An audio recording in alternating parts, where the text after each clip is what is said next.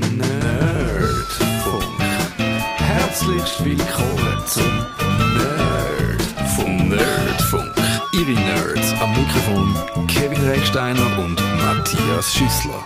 Auch wenn ich ein bisschen töne wie der Barry White, das ist keine Sendung über Musik, auch keine Gesprächstherapie von den Grippeplagten. Auch wenn unser Gast Matze Möller das gleiche Problem hat wie ich und wir könnten das probieren jetzt wegzureden.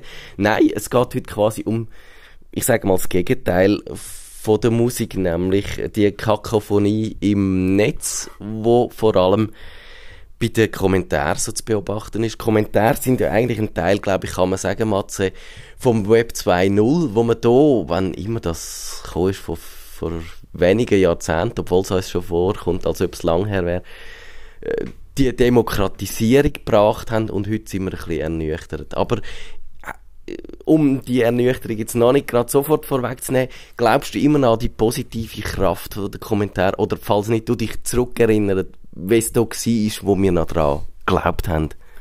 Ähm, ich weiß nicht, ob ich sagen würde, dass ich noch an die positive Kraft der Kommentare glaube, beziehungsweise der Glaube ist so ein bisschen erschüttert worden in den letzten Jahren, das stimmt schon.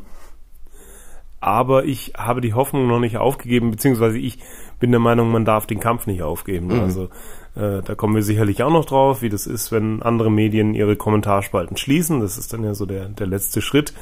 Äh, ich sehe das immer noch so ein bisschen als eine Kapitulation, aber ich denke, dass eben der Kampf noch nicht ganz verloren ist und dass es da sicherlich intelligente Rezepte braucht, wie man das Ganze von dieser Negativität, die doch in den letzten, gerade in den letzten zwei, drei Jahren, finde ich, sehr stark zum Durchscheinen gekommen ist, wie man das wieder drehen kann in Richtung etwas Positivem.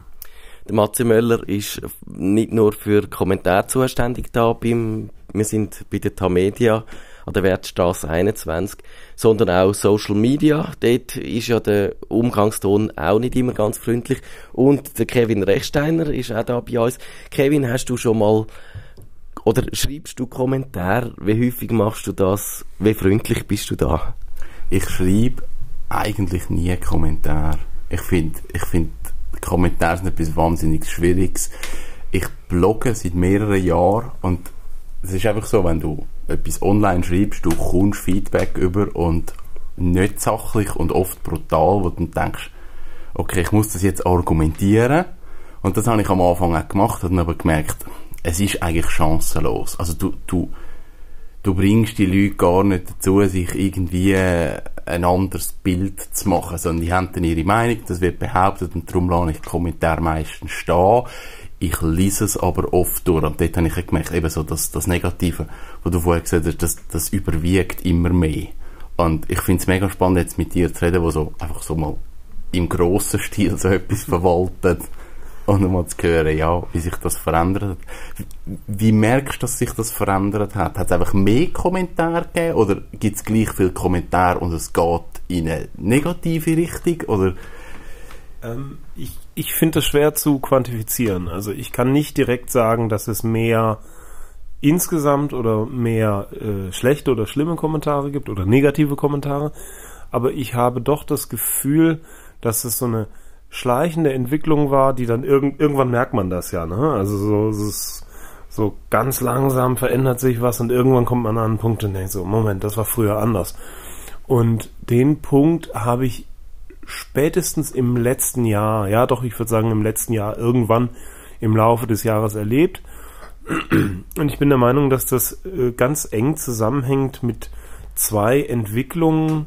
Ähm, zum einen mit äh, dem Wahlkampf in den USA, mhm. äh, der ja auch geprägt äh, war durch einen Ton, der so rau war wie selten vorher, äh, der auch zwei so ganz extrem polarisierende Kandidaten hatte. Und dadurch, dass halt der eine Kandidat wirklich auch äh, einen rauen Ton selber angeschlagen hat und zum anderen äh, durch durch alles, was so im Umfeld mit äh, Russland und mit äh, Wladimir Putin passiert ist, äh, wo es dann eben auch darum ging, dass es da äh, so diese, diese sogenannten Putin-Trolle dann gibt, die äh, aus welcher Motivation auch immer äh, versucht haben, äh, russische Politik äh, und Einflussnahme auf dem Westen irgendwie als etwas äh, Positives oder Erstrebenswertes zu verkaufen. Und diese beiden äh, Punkte haben doch, glaube ich, auch dazu beigetragen, dass die Diskussionskultur oder so diese Diskurskultur in Kommentaren, sowohl auf Social Media als auch bei uns auf der Website, nochmal zu einer, zu einer Eskalation geführt haben. Ich glaube, man kann schon sagen, dass die Größe von einer Plattform schon auch Einfluss hat äh, darüber, wie schlimm das die Kommentare sind. Also ich nehme an, Kevin, das kennst du wahrscheinlich, dass wenn du in deinem Blog etwas schreibst, dann sind dort die Leute wahrscheinlich relativ freundlich, weil der hat eine beschränkte Reichweite. Aber bei deinen Videos auf YouTube sieht es vielleicht schon ganz anders aus. Es ist so, also es hat sich, ähm, es verändert sich einerseits, wenn also ich probiere in meinem Blog eigentlich positive Sachen zu schreiben. Ich nehme bewusst auch Themen raus, die so ein bisschen halt polarisieren. Das ist eine bewusste Entscheidung. Aber gleich gibt es Kommentare, wo dann die Leute finden, das, das ist so und so. Was ich gemerkt habe, die YouTube-Geschichte, ich mache meine YouTube-Video und dort, dort ist also, ist teilweise recht knackig, was dort geschrieben wird. Wenn ich denke, sorry, ihr habt keine Ahnung, ihr kennt die ganze Geschichte nicht und teilweise, ihr habt nicht mal zugelassen, was ich erzähle. Oder das ist, das habe ich so falsch erzählt, dass das so falsch angekommen ist. Und jetzt komme ich das so ungefiltert über und denke so, das, das ist spannend, wie sich das entwickelt hat. Was ich aber auch glaube, so in den Medien ist, hat man heute nicht das Problem, dass, dass man teilweise Titel oder Artikel sucht, wo, wo rein halt von der Überschrift her, vom Titel schon polarisieren und das natürlich dann mehr noch so die, die ich sage jetzt eben die Trollkultur so ein bisschen anlockt. Ja, das ist ein sehr interessanter Punkt. Äh, ich denke, dass das ein Faktor ist, dass das ein beeinflussender Faktor sein kann. Die Headlines und so die Liedtexte ähm, werden sicherlich auch bei uns beim Tage immer pointierter. Das hat damit zu tun, dass man unter einem, einem Klickdruck steht, mhm. also dass, dass man wirklich die Leute zu sich auf die Seite bekommen möchte und dass man die Leute zum Lesen bekommen möchte. Das finde ich per se überhaupt gar nicht verwerflich. Das ist etwas, wie Medien funktionieren und wie Aufmerksamkeitsökonomie funktioniert. Und mh, mm, ich glaube aber, dass äh, damit unter auch eben halt äh, so an der Schraube gedreht wird, dass die Schraube irgendwann, dass das Gewinde irgendwann durch ist. Also da muss, da muss man tatsächlich ein bisschen aufpassen. Und äh, in den ganz extremen Ausformungen sieht man das dann ja im Boulevard, also wo dann wirklich nur so ganz knapp und ja. ganz hart getitelt wird und ganz extrem verkürzt wird auch und äh, mitunter halt auch eben so übers Ziel hinausgeschossen wird. Und das ist richtig, ich kann mir das gut vorstellen, dass das auch entsprechende Reaktionen provoziert, dann natürlich, ja. Und dass das vielleicht auch so ein bisschen befeuert, dass die Leute gar nicht mehr sich mit dem Inhalt des eigentlichen Artikels auseinandersetzen, sondern die Headline sehen und unter Umständen von der Headline auch so angeschrien werden und dann das Gefühl haben, sie müssen zurückschreien. Ja. Ja. Der psychologische Aspekt, den finde ich noch spannend. Bislang hat man ja gemeint, ja, bei vielen Leuten ist das die Anonymität, wo man sich kann hinter einem Nickname, hinter einem Avatar verstecken Jetzt sieht man aber bei vielen, äh, bei unserer Webseite schauen wir auch darauf, dass das eigentlich die richtigen Namen sind, die die Leute äh, benutzen, dass man sich nicht kann verstecken hinter einem einfach einem Nick oder so. Aber das scheint keine grosse abschreckende Wirkung zu haben. Wenn man mal poldern dann poldert man auch mit seinem richtigen Namen. Ja, wie immer mehr. Ähm, wir sehen das äh, ja auf Facebook sowieso, weil auf Facebook äh, man ja mehr oder weniger mit einem Klarnamen da ist. Wir haben Leute, die offensichtlich so sich einen Zweit-Account oder einen Fake-Account zugelegt haben mit einem äh, Namen, der nicht der, der echte Name der Person ist. Aber auch bei uns auf der Website schauen wir eigentlich, dass wir äh, keine Kommentare freischalten von Leuten, die einen offensichtlich falschen Namen benutzen. Ist nicht immer äh, völlig klar äh, zu erkennen. Was was ich merke, ist, dass es grundsätzlich schon so ein bisschen den Mut gibt, äh, sich noch krasser zu äußern, auch mit dem eigenen Namen. Äh, es gibt so einige Fälle, wo es dann wirklich, wirklich schlimm ist, also wirklich mit Drohungen gegen einzelne Personen, wo sich dann Leute äh, hinter einem Pseudonym verstecken, wo wir dann aber zum Beispiel immer noch eine E-Mail-Adresse haben wo man dann eben auch, wo wir zum Teil schon festgestellt haben, dass das keine Wegwerf-E-Mail-Adresse ist, sondern das ist die E-Mail-Adresse von der Person und die kann man dann auch wirklich äh, jemandem zuordnen. Also wo, wo man dann, da ist dann Name in der E-Mail-Adresse und über den Namen, den kann man dann irgendwie im Telefonbuch eingeben und sieht dann, diese Person gibt's wirklich Mhm. und die wohnt da und da. Das finde ich dann schon interessant, weil ich mir nicht immer ganz sicher bin, ob das reine Dummheit ist oder ob das wirklich so eine ganz krasse Dreistigkeit Ja. ist. Habt ihr mal probiert, den Trend statistisch zu erhärten? Also zum Beispiel könnte man ja prüfen, wie groß der Anteil von den Kommentaren ist, wo gelöscht wird, weil sie eben halt nicht einfach deren Etikette entsprechen. Nimmt der zu über die Jahre oder ist, wird man vielleicht auch strenger in dem Sinn mit der Zeit? Äh, das kann ich nicht genau sagen, wie es im Verlauf der Zeit ist. Ich kann sagen, dass wir im Moment bei uns auf der Seite äh, ungefähr ein Viertel bis ein Drittel aller Kommentare nicht freischalten, weil sie aus irgendwelchen Gründen gegen unsere Kommentarrichtlinien verstoßen. Dabei muss man aber auch sagen, dass da auch Sachen dabei sind, die nicht unbedingt mit äh, einer nicht vorhandenen Diskussionskultur zu tun haben, sondern da sind auch Sachen dabei. Leute, die äh, offensichtlich nicht ihren echten Namen benutzen oder zum Beispiel einfach so Kürzel MM oder so. Äh, da sind Leute da oder Kommentare dabei, die Links in ihren Kommentaren posten. Das lassen wir auch nicht zu. Aber ich bin immer wieder erstaunt, wie viel doch dieser, dieser Anteil der nicht freigeschalteten Kommentare ist und im Gespräch mit unseren Kommentarfreischaltern höre ich eben immer wieder, wenn wir so, so Drohungen mal sehen, hören wir, ja, das lesen wir jeden Tag. Also es gibt tatsächlich jeden Tag und äh, sicherlich nicht in äh, nicht dutzendweise, aber es gibt jeden Tag ganz derbe Beschimpfungen, also Beschimpfungen, die äh, sicherlich justiziabel wären, äh, rassistisch, sexistisch, antisemitisch, äh, islamophob äh, und es gibt äh, ganz klar auch Drohungen gegen einzelne Personen. Und du hattest noch einen zweiten Frageteil, nee, über den habe ich vergessen. Was war das? Nein, das ist eigentlich, glaube ich, gut. Kevin, hast du gerade etwas? Ähm, also mich nimmt vor allem etwas Wunder, wo, wo mich an der Kommentarkultur so ein bisschen beschäftigt, ist, ist halt, man sagt immer, das Negative, das, das überwiegt oder es kommt viel größere Dynamik über. Was mir einfach auffällt, ist, wenn ich einen, einen Artikel schreibe und es schreibt jemand, finde ich einen mega schönen Artikel und es ist eine gute Geschichte und es ist gut recherchiert und finde ich cool, dann steht das und das dann kommentiert niemand, ja, das finde ich auch, das stimmt. ja. Aber wenn jemand schreibt, finde ich nicht gut, scheiße, dann, dann gibt das viel eher eine Dynamik, um dann halt auch noch dort reinschlagen. Ist das etwas, was mir auffällt, oder kann man sagen, dass es kommt jemand an? Das ist mir so noch nicht aufgefallen, aber ich kann mir schon vorstellen, dass das so funktioniert. Also es ist ja schon eher so, dass wenn etwas ähm, als positiv oder als gut wahrgenommen wird, dass man das äh, eher so ein bisschen stillschweigend hinnimmt. Ne? Also ich, ich kenne das auch von mir selber. Ich sehe irgendwas im Fernsehen, einen Film oder irgendwie einen Beitrag äh, in einer Informationssendung und denke so, ah, der, das war jetzt aber gut und informativ.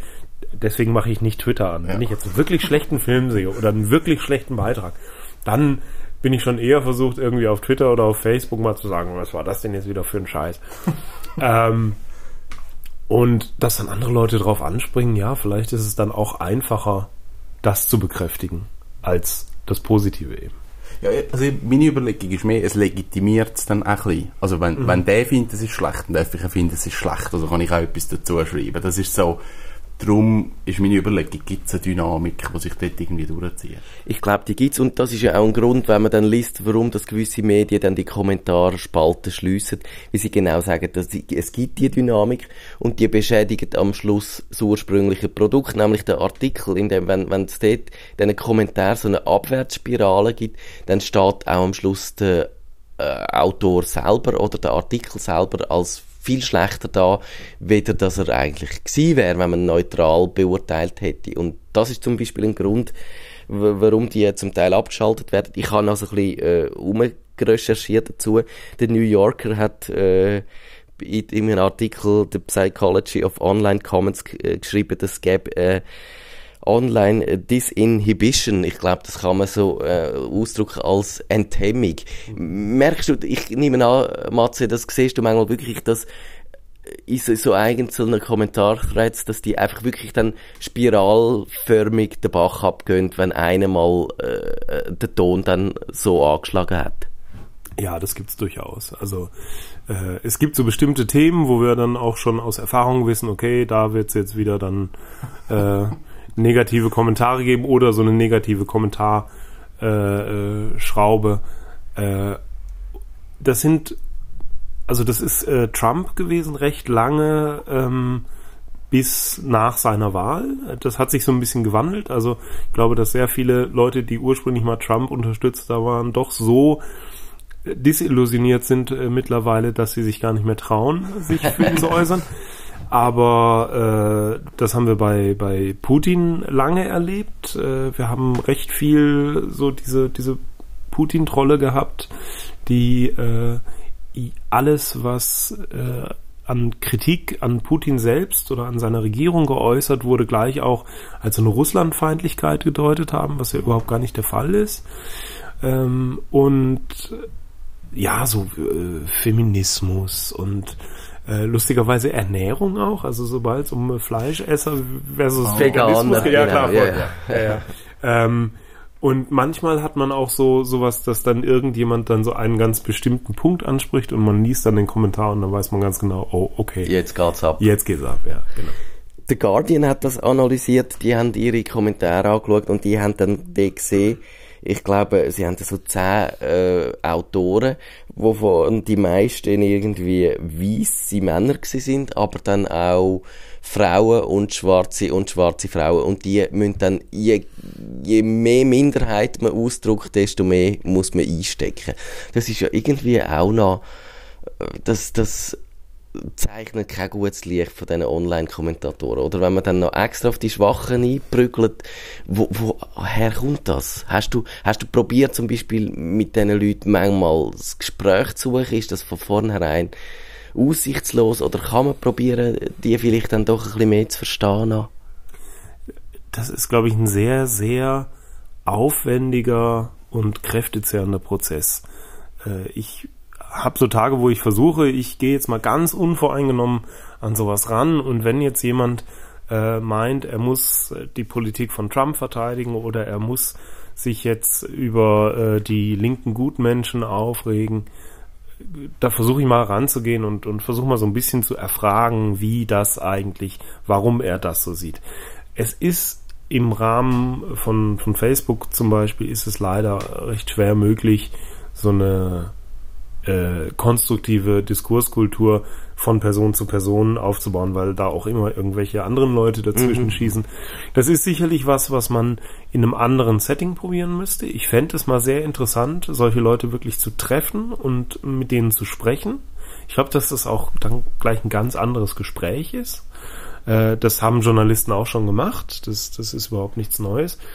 Aber ja, eben, äh, es ist äh, interessant und augenfällig, dass diejenigen, die äh, aggressiv und destruktiv äh, kommentieren, dass das oft, nicht immer, aber oft äh, weiße Männer sind, äh, dass, dass, äh, dass diejenigen, die sie, die sie äh, anvisieren, in der Regel nicht weiße Männer sind, sondern Frauen oder anderweitig oh nein, nicht anderweitig, das stimmt ja gar nicht, aber eben Minderheiten äh, repräsentieren. Frauen sind ja keine Minderheit, sorry.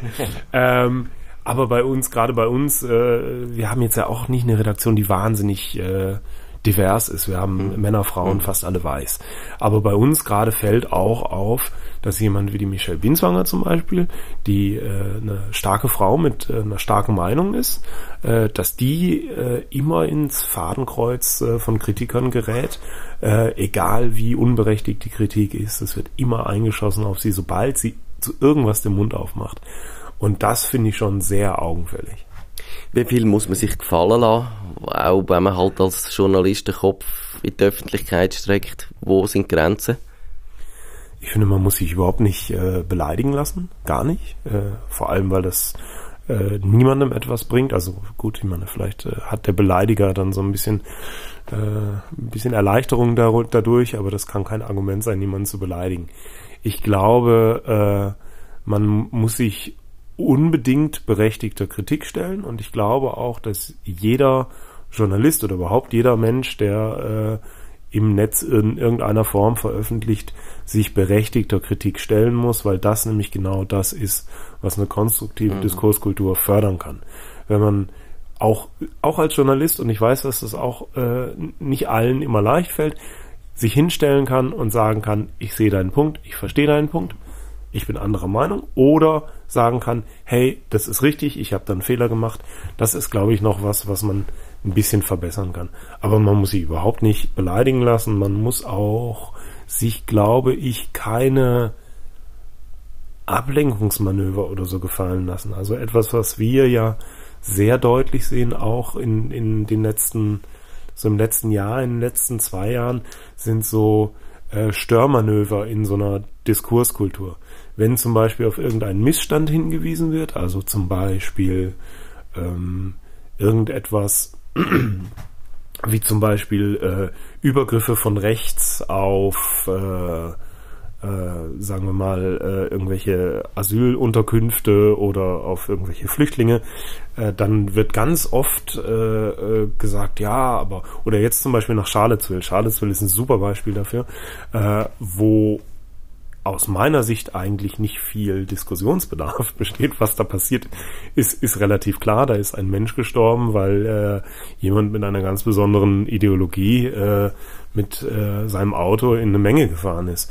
Und äh, ich habe es aber ganz ernsthaft erlebt, dass äh, einige Leute, nicht eine einzelne Person, sondern einige Leute äh, im, in, in, in dieser Nachbereitung, also wenn wir da, als wir darüber berichtet haben, äh, dann angekommen sind äh, mit so, ja, aber die Linken, die Gegendemonstranten, äh, die haben ja auch zu Gewalt aufgerufen oder dann kommen Vergleiche mit den G20-Protesten äh, in Hamburg, äh, wo man dann auf einmal Sachbeschädigung mit äh, Mord oder Totschlag oder was auch immer das jetzt äh, dann genau war, vergleicht. Und ich glaube, das muss man sich auch nicht gefallen mhm. lassen. Also diese, diese Whataboutismen, diese Derailing-Versuche, dass äh, zum Beispiel auch immer, wenn es um, um Trump geht, irgendjemand äh, mit Clinton kommt und ja, was ist aber denn Clinton? Die ist ja auch eine Kriegstreiberin als Außenministerin gewesen und was ist denn mit ihren E-Mails und so? Das muss man sich, glaube ich, als, als Medium auch nicht gefallen mhm. lassen, weil man als Medium dadurch auch so ein bisschen die äh, Hoheit über den Diskurs verliert. Ja. Genau, das machen Journalisten zum Teil natürlich, aber auch zum Beispiel der Markus Somm macht das gern, wenn man Trump kritisiert, kommt er mit der Clinton. Kevin, du hast gesagt, du lässt die Kommentare bei dir stehen. Bist du ein Masochist oder warum äh, sagst du nicht, ich lösche die und äh, schaff, verschafft mir so Erleichterung? Ich weiß es nicht, irgendwie finde ich, die Kommentare können dort stehen bleiben, sind für mich auch völlig okay. Was ich immer eigentlich probiere und auch probiert habe, ist, ich probiere die Diskussion immer in die reale Welt zu bringen. Mhm. Also ich lade, also gerade jetzt mit meinem, mit meinem Wohnwagenumbau gibt es immer wieder Diskussionen, ich darf ja keine Klimaanlage nutzen, weil das ist ja schlecht für die Umwelt dass der Markus auf dem Hof aber die grösste Solaranlage im Kanton Schaffhausen hat, das tut niemand berücksichtigen. Und dann sage ich den Leuten immer, komm vorbei, komm es anschauen und es meldet sich eigentlich niemand ja. bei mir. Und ich finde, okay, ich habe meinen Teil gemacht und ich kann das auch stehen lassen und es ist okay für mich. Und ich kann das machen, weil ich bin im Mini, Mini, Mini-Bereich und ja, mir ist bewusst, dass da mit Tag, man kann jetzt nicht jeden da einladen und sagen, komm, wir machen jetzt mal eine Diskussion. Aber das ist auch ein ganz interessanter Punkt. Das habe ich schon sehr oft beobachtet, äh, so in den letzten anderthalb Jahren. Wenn man die Leute wirklich mal versucht beim Wort zu nehmen. Und manchmal ist es ganz einfach. Also, was uns zum Beispiel auch regelmäßig vorgeworfen wird, ist so ein Trump-Bashing, dass wir einfach immer nur gegen den Trump schreiben. Und äh, man kann sicherlich äh, schon sehen, dass äh, der, der Tagi ist ein, ein liberales Blatt und es gibt sicherlich äh, ich, ich möchte fast sagen, keine Trump-Fans. Also, oder es, es, wäre schon schwierig, äh, einen Trump-Fan zu finden bei uns, aber es gibt durchaus auch konservative Leute bei uns. Und ich habe das Gefühl, dass die Berichterstattung äh, doch immer einigermaßen sachlich ist und da, wo es in den Meinungsbereich reingeht, wenn zum Beispiel der Martin Kilian über, über den Trump schreibt, dass das klar gekennzeichnet ist, dass das aber auch alles fundiert ist, was dort geschrieben wird. Und dann wird uns Trump-Bashing vorgeworfen. Aber sobald man dann zum Beispiel anfängt, mal nachzufragen, hm, wo sehen Sie denn das Trump-Bashing? auch vielleicht aus einem Interesse raus, dass man, dass der Leser was sieht, was wir selber nicht sehen, dann kommt so gut wie nie was zurück. Und, und ich, ich versuche immer wieder, Leute auch in der Diskussion zu behalten und, und äh, anzuregen, wirklich sich konstruktiv zu, zu engagieren, weil ähm, ich finde es auch ein bisschen schwach, wenn man alle, die irgendwie so einen, so einen, so einen negativen Drehschiss haben, dass die dann einfach so ignoriert werden. Manchmal mhm. versuche ich dann das irgendwie so zu drehen, hey, okay, du hast offensichtlich ein Problem, äh, sollen wir darüber reden und kannst du mir vielleicht, können wir da beide vielleicht was draus ziehen, dann am Ende.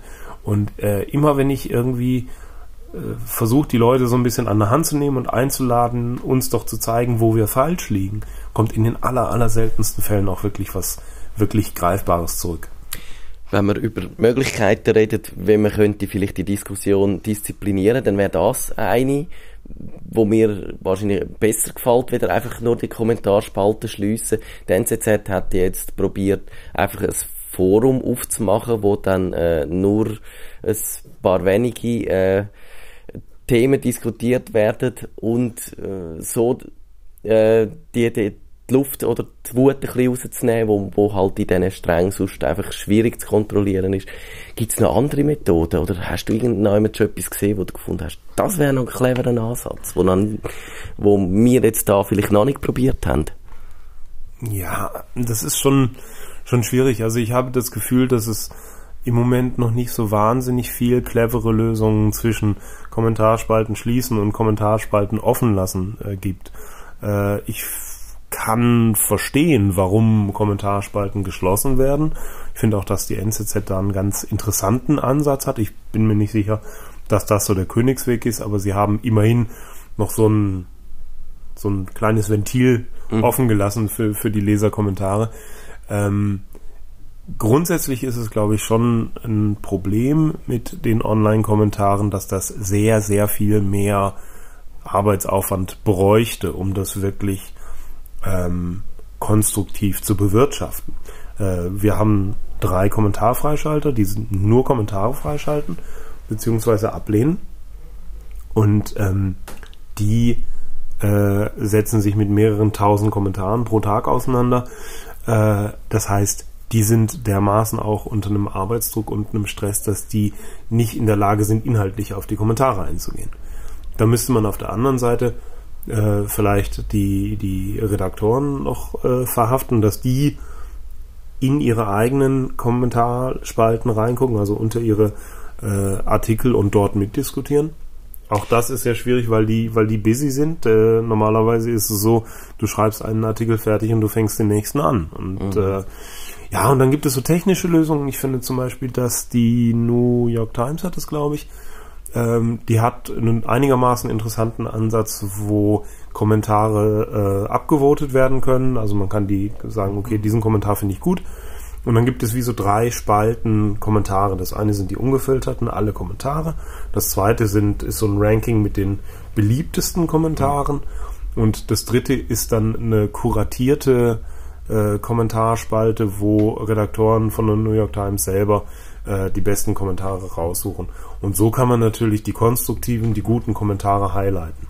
Da muss man dann immer so ein bisschen aufpassen, glaube ich auch, dass das nicht äh, so ein bisschen einseitig wird, also dass man dann quasi nur die Kommentare raussucht, die eigene Meinung unterstützen. Ja, genau. so. Und da muss man, glaube ich, auch immer fair bleiben, äh, dass man eben auch andere Meinungen zulässt, äh, solange sie legitim sind. Ähm, aber ja, also ich glaube, so, so richtig den Königsweg hat noch keiner gefunden, mhm. weil sonst würden den ja alle gehen. Genau. Wir sind fast fertig. Kevin, hast du noch eine abschließende Frage Matze? Etwas, was wir noch nicht angesprochen haben? Hast du noch einen Glauben an die Menschheit, wenn du den ganzen Tag mit so Kommentaren umgeben bist? Ja, doch. Ähm, ich weigere mich, den Glauben an die Menschheit zu verlieren.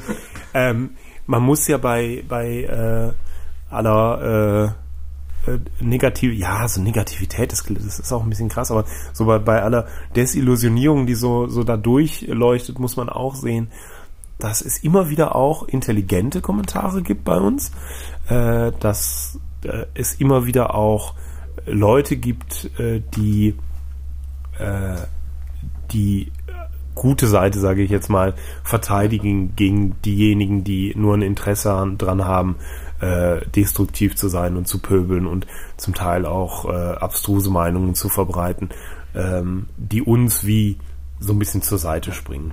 Äh, und das gibt mir schon den Glauben, dass äh, so eine grundsätzliche Diskurskultur im Netz nicht ganz tot ist. Nerd, Nerdfunk, Nerdfunk, Nerdfunk.